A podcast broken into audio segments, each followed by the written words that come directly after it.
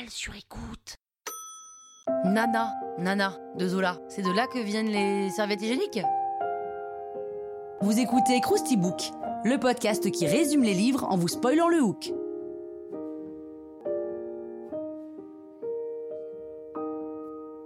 Allez, je vous rafraîchis la mémoire Nana, c'est un roman de l'écrivain français Émile Zola, publié en 1880, et c'est le neuvième volume de la série des Rougon-Macquart. L'histoire, c'est celle d'Anna Coupeau, qu'on peut appeler Nana, parce que pourquoi mettre les lettres dans le bon ordre quand on peut les mélanger? Anna, Nana Nana naît en 1852 dans la misère du monde ouvrier et elle est la fille de Gervaise Macquart, dont on découvre l'histoire dans L'Assommoir, conféré Crousti. Nana a un fils, Louis, qu'elle a eu à l'âge de 16 ans avec un homme dont on ne sait rien, et elle, pas beaucoup plus. Et pour essayer de s'en sortir financièrement, Nana fait quelques passes, et malgré ça, elle habite dans un très bel appartement qui appartient à l'un de ses amants, un riche marchand russe.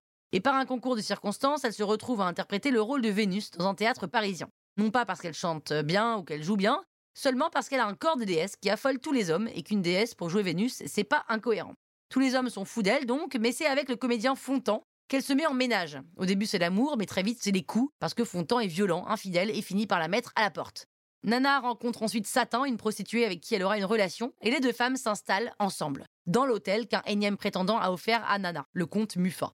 Nana vit au-dessus de ses moyens et n'a plus d'économie, alors elle se décide à accepter d'être la maîtresse exclusive de Mufa, en échange de quoi elle n'a plus trop de questions à se poser, d'ordre financier. Mais Nana profite de la passion que lui voue Mufa pour obtenir le beurre et l'argent du beurre et même le cul de la crémière. Mufa dit oui à tout, à la horde d'amants et même à Satan, bien que Nana se défendra en disant que ça ne compte pas, et on a là un vrai débat, mais on ne va pas développer. Toujours est-il que pour Mufa, c'est l'humiliation suprême. La carrière de Nana atteint son apogée lorsqu'elle assiste à un grand prix hippique où le tout Paris est là, même Napoléon III. Ce jour-là, une jument nommée Nana en son honneur par son amant le comte Xavier de Vendreuve remporte la course et tout l'hippodrome scande alors Na, na, na, na, na, dans un délire tournant à la frénésie. Mais évidemment, vu que c'est un roman de Zola, le déclin pointe son nez le comte de Vendreuve est soupçonné de tricherie, car il paraît trop peu probable que sa pouliche ait pu gagner la course. Donc il se suicide en mettant le feu à ses écuries. Philippe Hugon, un autre amant de Nana, est emprisonné pour avoir volé dans la caisse de sa caserne. Son frère Georges tente de se suicider lorsqu'il comprend que son frère, donc Philippe, couchait lui aussi avec Nana. Mufa, lui, n'a plus un rond, et par un effet domino fait de mort et de dette, Nana n'a plus d'argent non plus. Elle quitte alors Paris après avoir vendu tous ses biens et disparaît de la circulation. Elle est finalement contrainte de revenir parce que son fils est atteint de la petite vérole. Évidemment, Nana l'attrape aussi, c'est un peu comme le coronavirus. Parce qu'il y a zéro geste barrière, Nana est donc très malade, mais quand ses courtisans apprennent qu'elle est back in town, ils accourent à son chevet. Mais bon, là, il n'y a plus rien à faire, hein, et Nana, la plus belle femme de Paris, celle qui avait tous les hommes à ses pieds, meurt défigurée par la maladie. Donc encore un Zola qui finit bien, hein. c'est un peu le roi du feel good. Bah voilà, maintenant, vous pouvez faire croire que vous avez lu le bouquin.